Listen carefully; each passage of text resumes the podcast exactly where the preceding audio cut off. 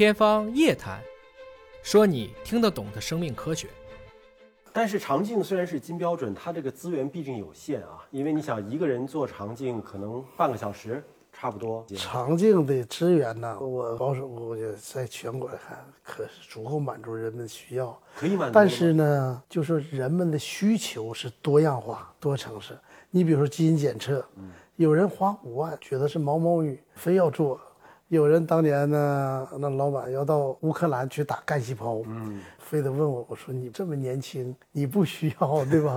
然后后来发现非得去那是假的。后来对我这个尊重有加，说王老师这个判定很准确。所以我说啥意思呢？就是没必要非得怎么怎么样才好，是吧？那这种介入式之外的，有没有非介入式的，然后也能够更早期发现的？筛查呢，现在有很多种。第一呢，是对我归纳不一定准确。一个呢叫社区筛查，就成社区的这个筛查；一个呢叫团体筛查，就是你们单位发福利好，嗯，来筛查，组织就是单位每年出现哎，哎单位出现。还有一种呢叫机会筛查，就说哎，我觉得不舒服，我去查一下。我想就这几种。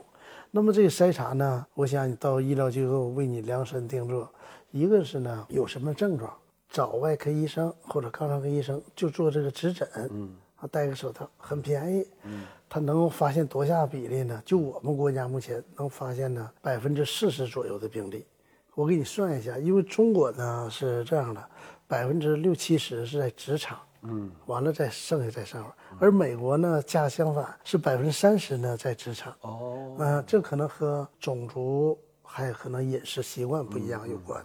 那么这个在职场这六七十里呢，又有百分之七十左右呢是在中低位。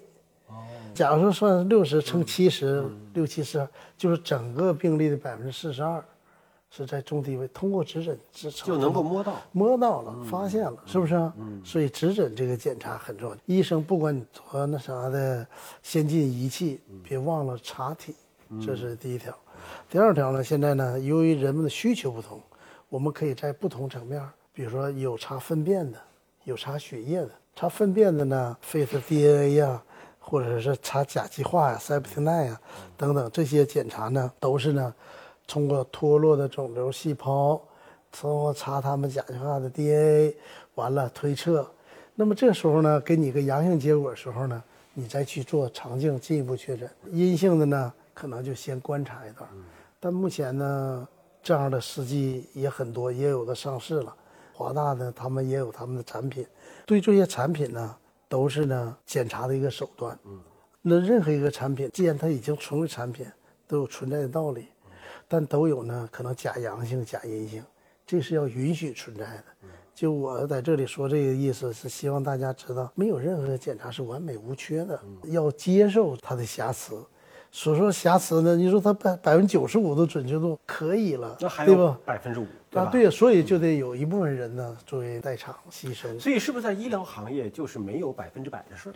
那不可能的。所以这样的这些的产品，完再有就做血液里的标志物啊，目前说标志物和肿瘤是充分且必要条件的没有，说它高了它一定癌，是癌它一定高，没有这样的标志物。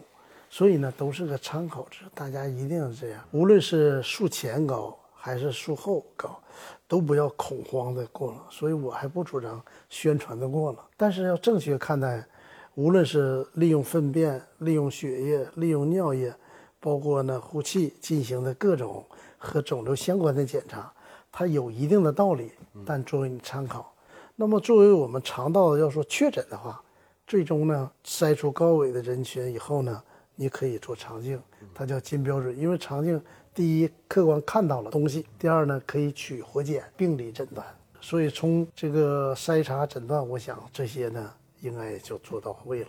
所以所有的筛查手段都是为了筛出高危了，督促你再把这个肠镜做了。对，这个 所以你如果有条件能够做肠镜，您就去把肠镜做了，对吧？对对，这是从筛查角度肯定是这样。嗯那您觉得从肠癌这个癌种的角度来说，人类可以消灭肠癌吗？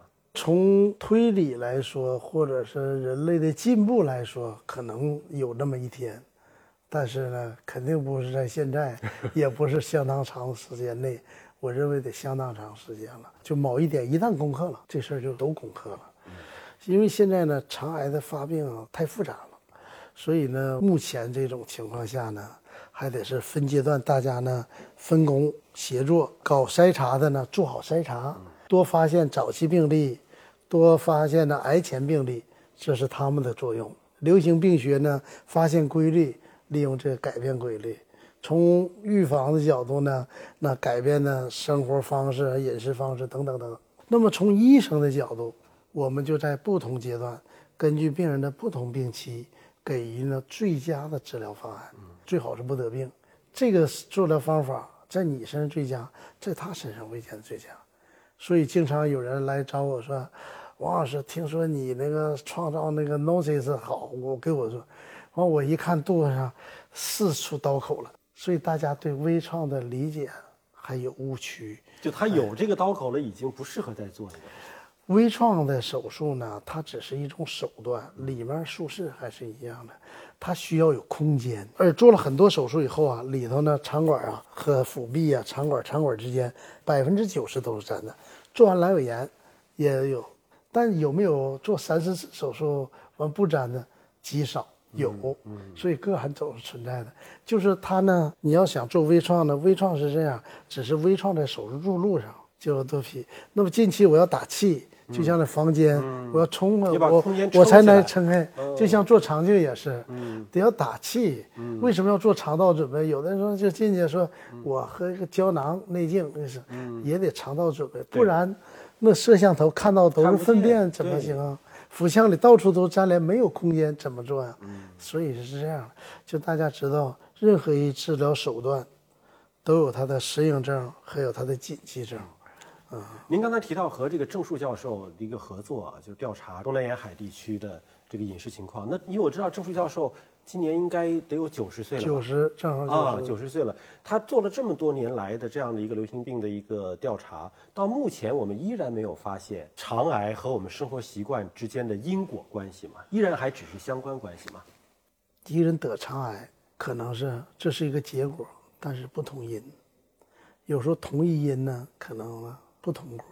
比如说食道癌，说呢亚硝酸盐类、磷腺都要吃那个酸菜腌制食品多嘛，但也有不得的。说吸烟，有人吸了一辈子烟，也没得，是不是啊？所以这里呢，它是相当复杂的。要是拿出来我刚才不说充分且必要条件，说 A 这个条件推出就 B 的结果，有了 B 结果一定 A 存在。咱们在上高中学的不都这样？对充分条件、必要条件，充分且必要。在肿瘤领域，肿瘤目前没有，任何一个肿瘤都没有充分必要条件，至少我没有发现是这样的。就太复杂了。太复杂了。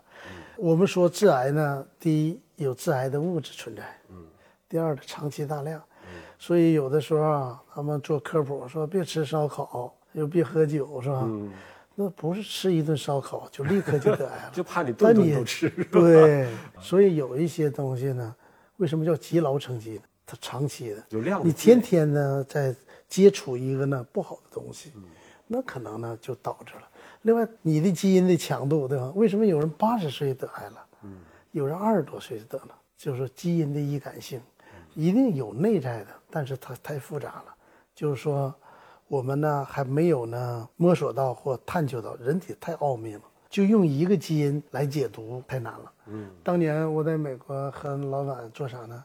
把这个叫 MEKK two 和 three，把它敲掉，一个敲掉以后呢，那小手术啊仍然可以活。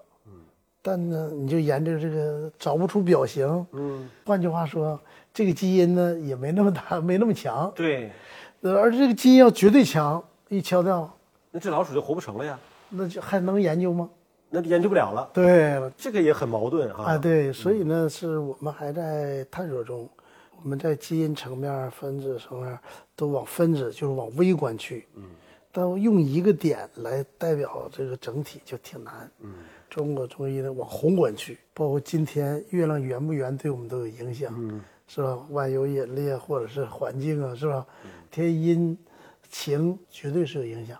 但是呢，你过于夸大那边，嗯，或过于微观，都走不通，嗯，所以我觉得都适度。分子这块呢，我们在一些药物的研究可能取得点成功，但是你说推而广之，未见得成。宏观的，就是说。啊，这个一定宏观表象。那么精神硬核，领导表扬你是，你是不是非常高兴？嗯，我记得我这个爱人说，我女儿放学回来一敲门，喊一声妈，她就知道她女儿今天在学校是情绪好，老师表扬没表扬，是不是啊？